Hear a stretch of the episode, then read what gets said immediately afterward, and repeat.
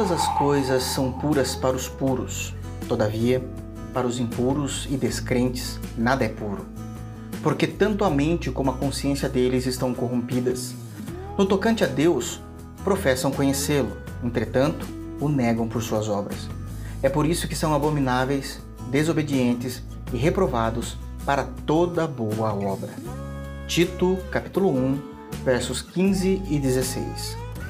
Nossos olhos são como a janela pela qual a nossa espiritualidade interna vê o mundo externo. Nosso Salvador, Cristo Jesus, o Senhor, já nos instruiu dizendo: A lâmpada do corpo são os olhos. De sorte que, se os teus olhos forem bons, todo o teu corpo terá luz. Se, porém, os teus olhos forem maus, o teu corpo será tenebroso.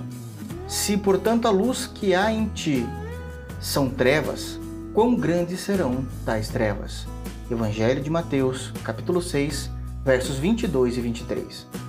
Há observações preciosas ditas aqui por Jesus. A primeira é que os olhos são a lâmpada que ilumina o mundo externo para nós.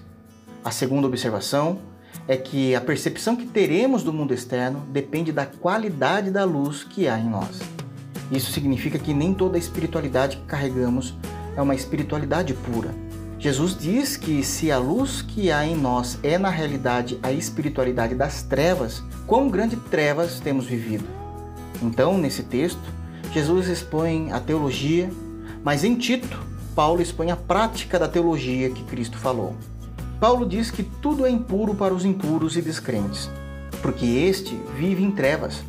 Todas as coisas se tornaram pecaminosas a estes. Um exemplo disso é que uma bela moça andando na rua, para estes, se torna objeto de luxúria e desejo ilícito. Uma autarquia legitimada no governo se torna recurso para a corrupção. Uma quantia alta de dinheiro no banco se torna sinônimo de poder sobre o próximo. Para o impuro, tudo é impuro, porque a sua luz é trevas. Todavia, para os salvos, no que parte de nós, tudo é puro, porque fomos lavados com o sangue puro de um cordeiro puro e santo Jesus. A exemplo disso, uma bela moça passando na rua deve ser considerada por nós como irmãs biológicas, com toda a pureza.